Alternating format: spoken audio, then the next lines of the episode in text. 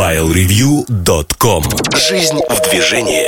Всем привет! Вы слушаете 306 выпуск подкаста портала MobileReview.com Сегодня в выпуске.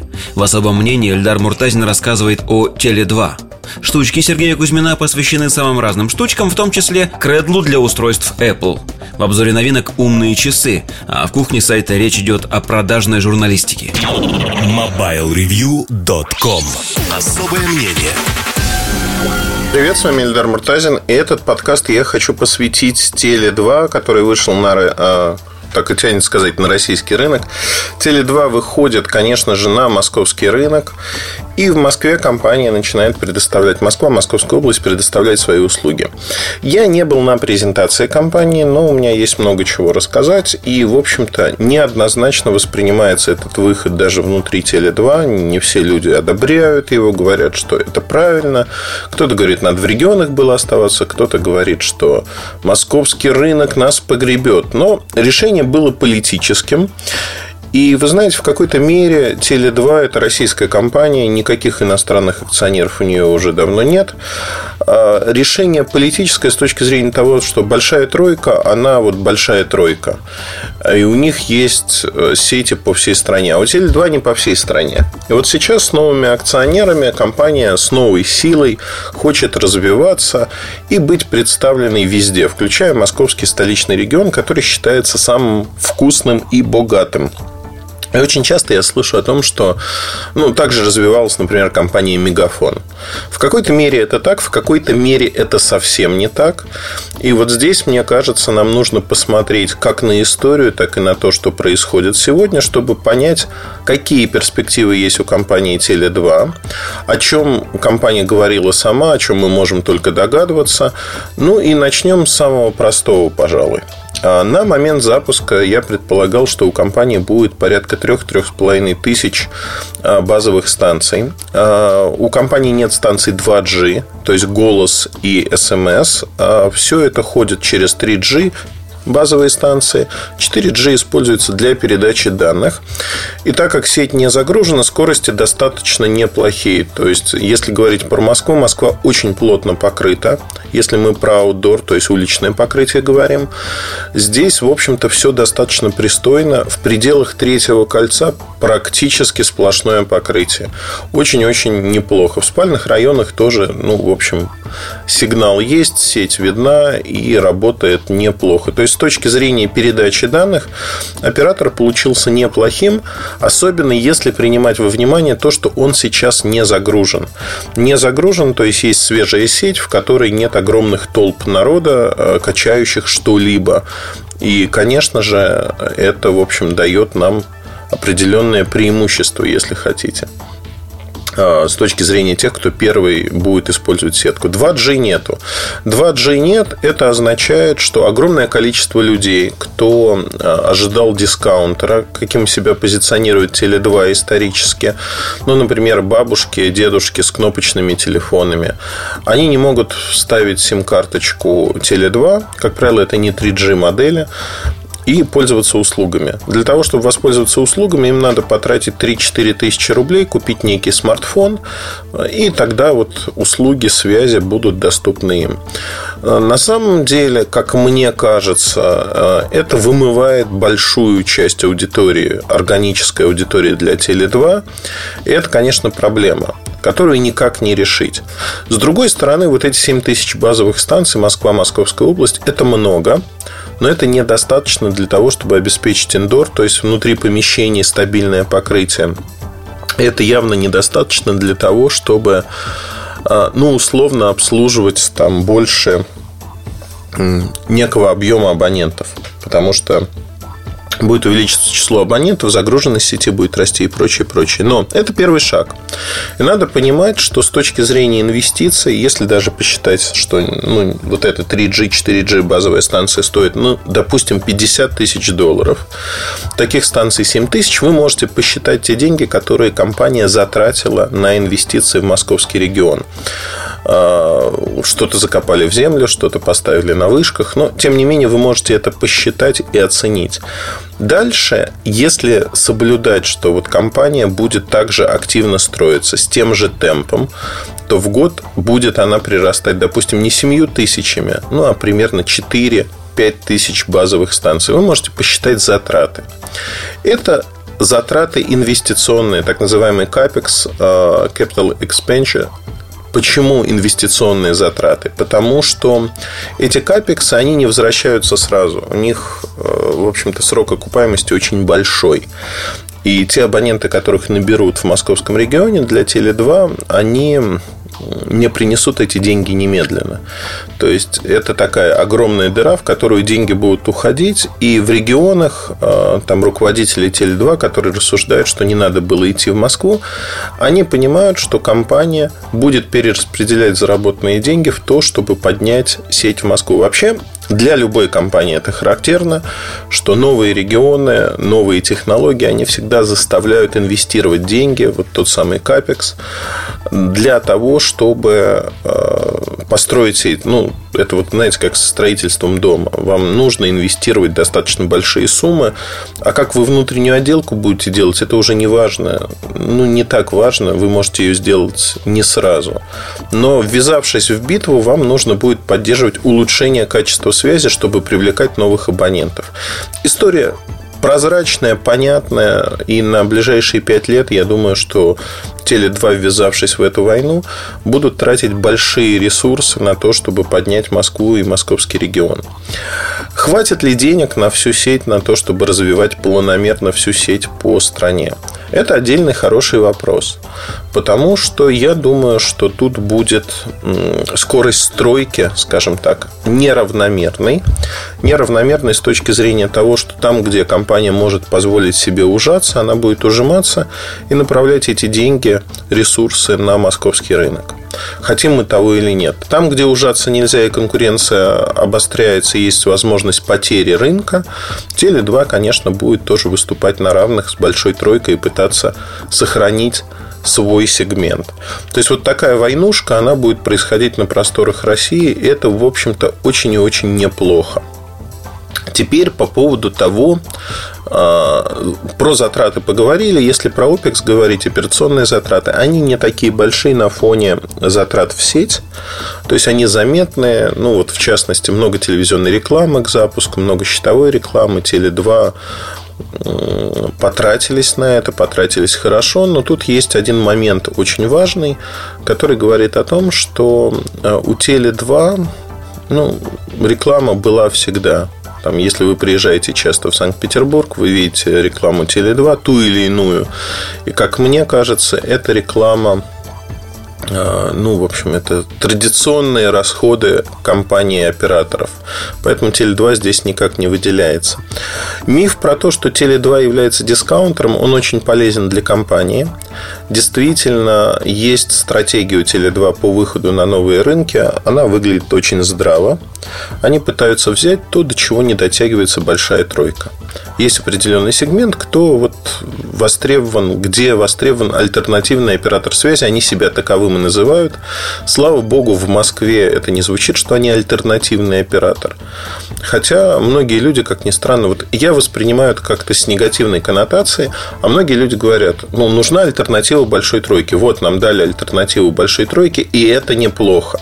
И это хорошо. И вот мы воспринимаем это, наоборот, не как что-то плохое, а как нечто хорошее. И, ну, в общем-то, я думаю, что такой взгляд на вещи, он тоже имеет право на жизнь, и он абсолютно нормальный. Как мне кажется, здесь есть еще один момент, он очень важен для вот нашего рассказа. Почему я говорю о том, что он только притворяется дискаунтером, но таковым не является. Причина достаточно простая. Если посчитать, да, не вдаваясь в маркетинговые подробности тарифных планов, того, сколько стоит минута, а вот посчитать по большому гамбургскому счету. Вот мы берем регион какой-то, старый регион для Теле2, где компания вышла одновременно, ну не одновременно, в первую очередь вышла. И посмотрим, что она сегодня получает с этого региона. Арпо окажется на уровне большой тройки. То есть, по сути, затраты а, людей они равны затратам при подключении у большой тройки. Ну, там плюс-минус разница есть, но она не такая большая. В новых регионах, конечно, есть некий дисконт, чтобы привлечь свою сеть абонентов. Дальше постепенно цены идут вверх. Это процесс не единомоментный, он не происходит там за один год. Он постепенный и незаметный для потребителя, как правило. То есть, вот это, знаете, главное не разрушить конструкцию, что они самые дешевые. Главное ее поддерживать и, правильно поддерживая, увеличивать цены на все услуги.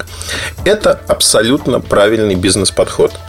С точки зрения, знаете, вот э, я часто, когда рассказываю об этом, ну, не так уж часто, но за последние 6-7 лет, наверное, ну, с десяток раз точно приходилось рассказывать разным аудиториям. И очень часто у обывателей, у обычных людей, ну как же так? Это вот нечестно, они же вот, они же, они же дискаунтер. Ну, то, что они дискаунтер, они не обещали быть им вечно. Больше того, ничего личного, это бизнес, и та бизнес-модель, которую они построили, она вполне рабочая. Надо также понимать, что качество услуг связи и их стоимость, она э, всегда находится в неком компромиссе да, между собой. И Теле2, который не имел там 3G, 4G, например, и брал за свои услуги меньше, он брал меньше по вполне определенной причине. Не было мобильного интернета нормального на уровне там, других операторов. Сейчас эта проблема проблема решена, они получили лицензии, они строят сеть активно, и услуги становятся на уровне. Но если брать какой-то регион, например, то отставание по числу базовых станций, оно заметно. Соответственно, число базовых станций – это покрытие и качество покрытия. Ну, там зависимость, она прямая, зависит еще от настроек сети. Но в целом, плюс-минус, да, если мы берем большую тройку, у них все получше. Получше, чем у Теле2. Ну, просто вышли позже, да, начали строиться позже. Чудес не бывает на свете. Та же самая ситуация в Москве. А, с точки зрения тарифных планов, а, есть два больших, ну, наверное, сегмента, которые существуют сегодня на рынке. Это пакетные предложения, наиболее интересные, когда оптом вам продают минуты, гигабайты, смс вот все подобное. А есть еще предложение, в котором а, вам просто дают вот prepaid вам не нужно ничего платить без абонентской платы. Ну, соответственно, стоимость смс минуты, она значительно выше. Вот такими prepaid тарифными планами, как правило, пользуются действительно люди не очень обеспеченные, кто не хочет платить некую плату ежемесячную, потому что пользуются телефонами время от времени. И, как им кажется, они на этом экономят. На самом деле, в большинстве случаев экономии нет никакой. Более того, человек платит те же самые 200 рублей, просто они набегают намного быстрее, а услуг получается меньше. Ну, экономят люди так. Экономии не получается. Вообще, поведение пользователя – это отдельная большая история, потому что пользователи зачастую не понимают, как они себя ведут. Это нерациональный выбор. Они не считают, они не сидят с калькулятором, не считают, а что будет более выгодным. То есть, вот с калькулятором сидит крайне небольшое число людей, которые сравнивают планируют, думают, пытаются понять, а что мне будет выгоднее, а что, что за связь вот у этого оператора, что за связь у этого оператора. Большинство людей в нашей стране рассуждает примерно так. Я трачу там условно 300 рублей на связь. Связь вроде ничего, ну, как бы есть проблемы. Все знают, что каждый оператор очень плохой, потому что качество услуг не удовлетворяет это уже как бы общее место, которое есть всегда. Они все плохие, потому что плохого на плохого менять я не хочу.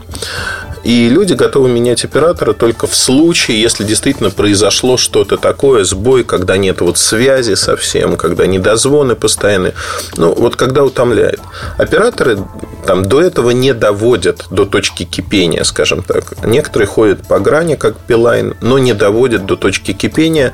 Поэтому там тот же MNP, перенос номеров от одного оператора к другому, он практически провалился э, во многих смыслах. И часто люди используют его для шантажа своего оператора, чтобы получить какие-то вкусняшки. Ну, то есть, какую-то скидку на услуги связи, чтобы остаться и прочее, прочее. Теперь давайте смотреть с Теле2. Вот они придумали оранжевый тарифный план. Он так и называется – оранжевый.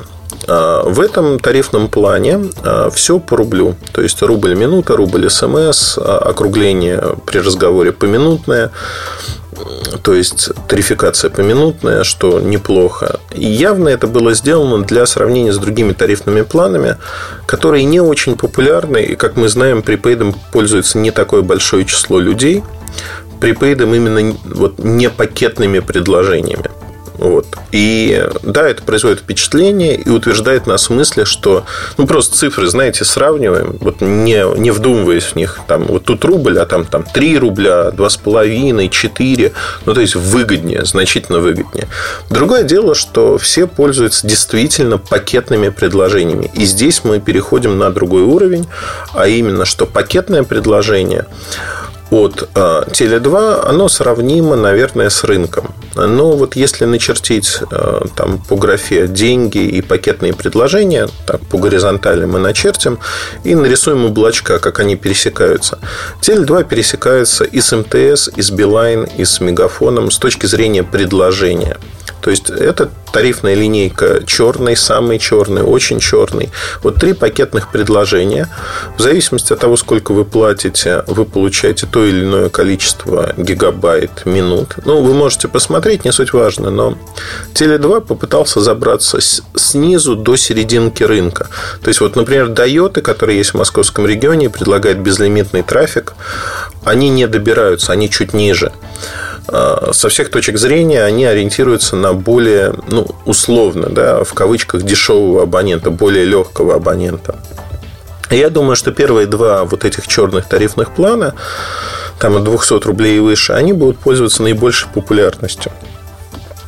Будет ли, ну, вообще с точки зрения того, а, какие перспективы у оператора? Я думаю, что в ближайшие полгода перспективы очень и очень хорошие со всех точек зрения, потому что в эти полгода есть эффект новизны.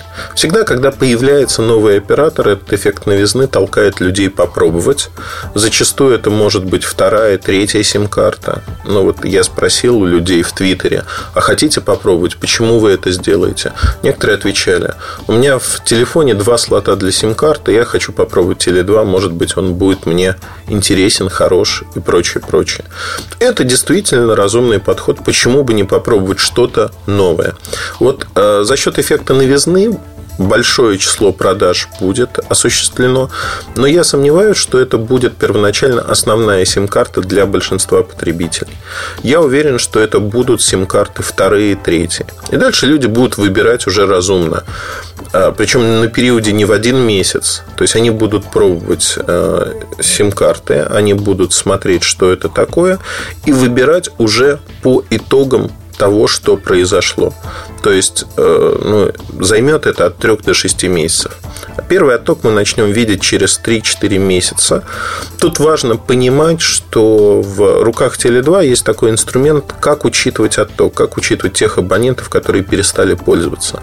Можно настроить систему статистики так, для себя и для рынка, что отток не будет виден. Будет виден только набор новых абонентов, новых сим-карт.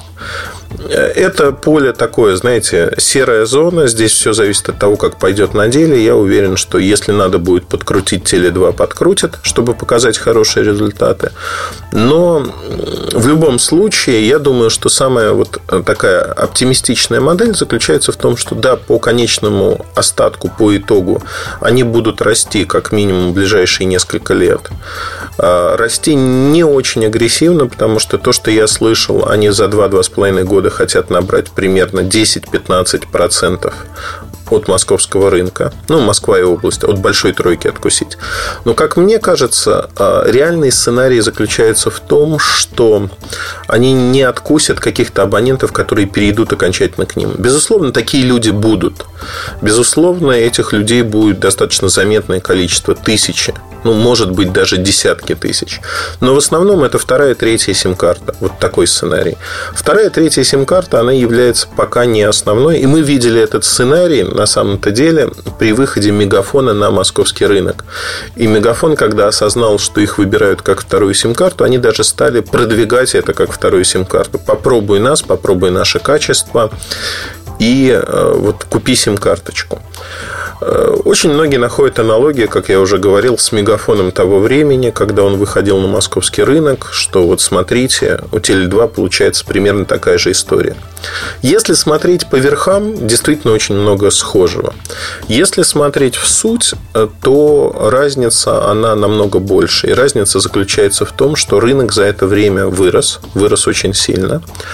И рынок вырос не только с точки зрения там, абонентов – если посмотреть на проникновение абонентов а, по сим-картам, Москва уже, вот говорят про банковские услуги, перекредитовано в Москве там такое-то количество того-то, того-то. На самом деле есть еще по сим-картам проникновение больше 100%. Под 200% проникновения. То есть у людей от одной до двух сим-карт. И это говорит о том, что вот новый оператор, который выходит, он должен бороться за уже существующих абонентов, которые знакомы с услугой связи. Они знают, что такое связь, они уже пробовали. Когда Мегафон выходил на московский рынок, проникновение даже близко не подошло к 100% по сим-картам. И сегодня, если посмотреть, что делают операторы, операторы просто засеивают сим-картами. Ну, вот сейчас Билайн засеивает, там раздает МТС, часто проводит такие акции, да и Мегафон, в общем, не отстает. Они засеивают сим-картами там на вокзалах, бесплатно в переходах раздают, для того, чтобы привлечь людей. Сим-карта – это вообще, многие воспринимают сим-карты кусочек пластика, что он бесплатен он абсолютно не бесплатен, он стоит вполне определенных денег, там, доллар, например. Ну, сейчас чуть меньше, но раньше там вот 30 рублей стоил около доллара. Сейчас получается чуть больше, наверное, рублей. В рублях сколько? 50 рублей он стоит. Ну, не суть важно. То есть, у оператора есть расходы на пластик. То есть, до бесконечности раздавать его, если услугами никто пользоваться не будет, они не могут. Второе отличие от выхода Мегафон тогда э, в сравнении с выходом Теле2 это не только проникновение услуг связи, но качество самих сетей. Потому что качество сетей изменилось кардинальным образом. То есть, ну вот давайте посмотрим, что изменилось в первую очередь. Изменилось качество покрытия как аутдор, так и индор, то есть покрытие внутри зданий, а количество базовых станций, опорные сети, которые передают сигналы, они стали намного лучше, намного быстрее, и с точки зрения, ну, условно, да, если по лидерству расположить, мегафон номер один, там больше 22 тысяч базовых станций в Москве, а дальше идет МТС, скатывается третьим, там, Билайн, например. Ну, не например, а так и есть. Теле2 замыкает, то есть Теле2 замыкающий э, в этой линейке. И Теле2 будет догонять как минимум 5 лет. Ну, и у Мегафона тоже ушло, в общем-то, много времени, несмотря на то, что они инвестировали как бешеные, строились как бешеные. И если Теле2 будет тоже вот так делать, на это уйдет лет 5, чтобы вырасти вровень с теми операторами, которые есть. Например, э, ну, сценарии тут возможны разные, потому что это практика. И Вимпелком, торговая марка Билайн, они 6 лет пытаются решить проблемы своей сети в Москве и Московской области. Решаются они крайне плохо плохо, потому что нужны капитальные затраты, тот самый капекс. А когда они у тебя, ну, ну как сказать, э, они маленькие, да, то не получается. При этом не получается очень просто. Э, пока, уже заговариваюсь, пока у тебя существует структура, которая, ну, там, технари, например, которые способны это делать, то ты два года не, не даешь им деньги, на третий даешь, начинается стройка, и как-то выправляется на четвертый год ситуация. Но когда ты и технарей уже сокращаешь, э, ситуация может не выправиться. Вот это то, что мы наблюдаем сейчас, э, когда все замерло в шатком равновесии, и непонятно, куда пойдет дальше. Поэтому э, я вот со многими людьми говорил, на рынке есть популярная такая точка зрения, она приобрела популярность, наверное, в последние полгода, что э, если раньше существовала большая тройка, то, возможно, у нас возникнет ситуация, когда будет большая двойка и маленькая двойка. Но, соответственно, большая двойка – это Мегафон МТС, и маленькая двойка – это Билайн и Теле2. Билайн упадет, Теле2 подрастет, и они будут вот такими а конкурентами на своих уровнях. То есть Билайн будет биться с Теле2, а Мегафон и МТС будут на равных выступать. Вы знаете, такая точка зрения и такой сценарий имеют право на жизнь. Я думаю, что он возможен. Я придерживаюсь другого сценария. Все-таки надеюсь, да, вот искренне надеюсь на то, что большая тройка все-таки останется неизменной.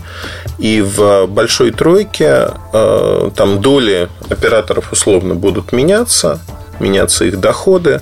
Но бизнес настолько прогнозируемый, что и регулируемый. Если не будет происходить каких-то потрясений, можно ожидать, что все будет более-менее так же. И неважно, сколько там будет а, процентов у той или иной компании но они смогут выступать на равных. Другое дело, что да, действительно, 2 плюс 2 тоже конфигурация очень устойчивая, очень понятная для рынка. Может случиться и такое. Тогда Теле2 будет выглядеть, безусловно, победителем, что они в свою лигу перетянут в импелком. Но это случится не только из-за того, что Теле2 такие молодцы, и вот так все это делают, а из-за скорее слабости Вимпелкома, который не сможет в какой-то момент правильно инвестировать деньги в собственное развитие и в собственные сети. А, вообще, Теле2, знаете, тоже это важный момент, который, наверное, надо продумать и э, сказать, что Теле2 готовится к следующей войне, ну, потенциально. А почему им нужна вся территория России? Потому что следующее... Вообще, каждое развитие оператора, каждый скачок происходит при запуске новой технологии. Там переход от 4G к LTE Advanced, 4G+, то, что называется в мегафоне, например. Это не такая технология, которая там меняет все. Вот LTE, да, меняет расклад на рынке. И компания Мегафон очень-очень агрессивно инвестировала в технологию, забирала частоты, то есть сформировала свое будущее. Следующая итерация – это через 4-5 лет э, появления технологии 5G – 5G, когда снова возможен, потенциально возможен передел рынка, и игроки включатся в эту игру. Ну, то есть все будут оценивать а, инвестиции и возможный выигрыш. Конечно, будет игра. Безусловно, как это было в 3G, как это было в 4G. И вот эта игра, она покажет, кто сильный, кто слабый. Но к ней надо подготовиться. То есть, это долгосрочная стратегия. В рамках этой долгосрочной стратегии, да, Теле2 может подготовиться и, имея там сети по всей стране, они уже могут стать полноценным игроком на уровне того же Вимпелкома и составить конкуренцию большой тройки. Это как бы, ну вот данность. А, я чуть-чуть с точки зрения пользовательской оценил пакеты, оценил ну, качество связи оценивать сложно. Тут э, всегда качество связи зависит от двух точек дом-работа там, где вы бываете. Промежуточные точки не так важны. Ну, важны, но не настолько. Вот если дома и на работе у вас телефон не работает нормально, вы, конечно, будете плеваться и оператором пользоваться не будете.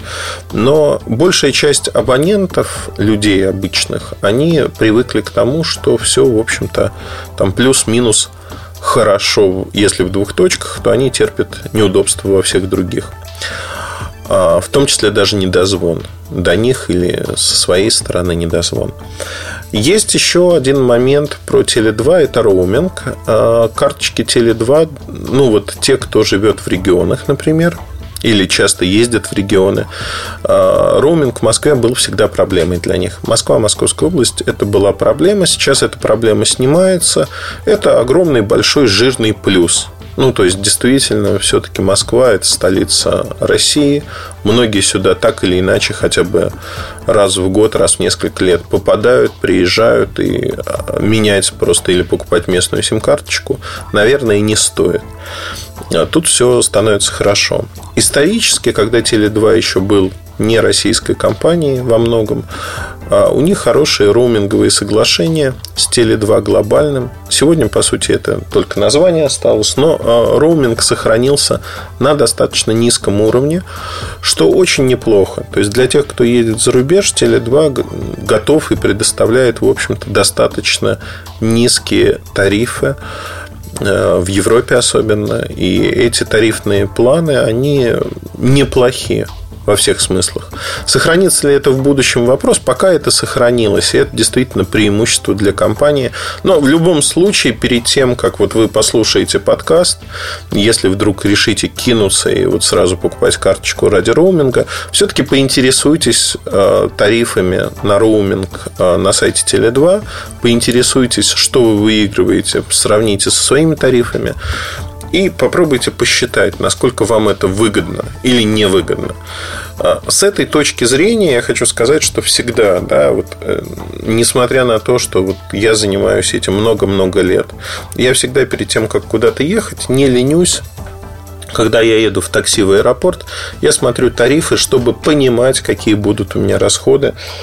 Возможно, подключить там интернет, который у меня есть от моего оператора чтобы не покупать местную сим-карточку. Одним словом, я это делаю ну, совершенно осознанно. Поэтому э, будьте внимательны, думайте о том, как и что вы делаете и зачем вы это делаете. И тогда уже вот этим, с этим знанием, скажем так, отправляйтесь в поездку и смотрите, что вам нужно. Последнее, о чем хотел сказать про Теле2, это сценарий того, как э, вот, абоненты будут распределяться. Тоже достаточно интересная штука с точки зрения того, что э, те абоненты, которые в Теле2 подключатся, ну, по MNP, например, перейдут. А вот сам переход на нового оператора, он всегда сложен. Сложно решиться. Сложно сделать первый шаг. Но если люди решатся, и что-то их не устроит, вот дальше а, вопрос, куда эти абоненты уйдут. Вряд ли к своему старому оператору. Скорее всего, если они уже решили пробовать, они попробуют дальше, они попробуют снова, то есть посмотреть, а что происходит, как происходит, и кто это, и что это. Ну, одним словом, это все будет идти а, совершенно по, ну, как бы по-новому. Это, это, на мой взгляд, вполне правильно, вполне логично. Но на рынок вот глобально, массово, это не окажет большого влияния. Поэтому вот первые впечатления, они, в общем-то, сугубо верные, как мне кажется, что Теле2, как игрок, он не способен изменить расклад сил на рынке в московском регионе. Если кто-то ждет сейчас снижения каких-то цен, этого не будет. С точки зрения того, что да, есть некая ответная реакция, ну, например, мегафон внутри сети на большей части пакетов отменил внутрисетевые звонки плату за них. То есть с мегафона на мегафон вы за ноль платите. Ну, вы знаете, это вещь достаточно косметическая с точки зрения того, что влияние тоже не оказывает какого-то большого ни на потребителя. Ну, вот вроде как надо было чем-то ответить, вот ответили так. То есть никаких серьезных шагов, тем более пересмотра ценовой политики со стороны ни одного игрока в московском регионе нету. Этого нету. Посмотрим, если вдруг Теле2 каким-то чудом покажет какие-то космические результаты, тогда да, мы можем увидеть, что что-то происходит. Но еще раз повторюсь, что история настолько прогнозируемая, настолько хорошо а, просчитываемая для каждого оператора, что никакой боязни нет, есть а, понимание, как работать, как там купировать Теле2 тот же. В регионах научились давно это делать. Москва не исключение. Поэтому добро пожаловать на московский рынок. Я думаю, что команда Теле2 достаточно интересная. И в рамках этой команды мы увидим много интересных акций, много интересных предложений. Но глобально вот то, что я очертил, вот канва, она никак не изменится от того, что э, локальные победы, скажем так, они не повлияют на общую картину кардинальным образом. На этом все. Вот такие мысли про Теле2, выход на московский рынок. Удачи. Делитесь своим мнением о том, как вам видится этот оператор, что вы думаете про него. Удачи, хорошего настроения. Оставайтесь с нами. Пока. MobileReview.com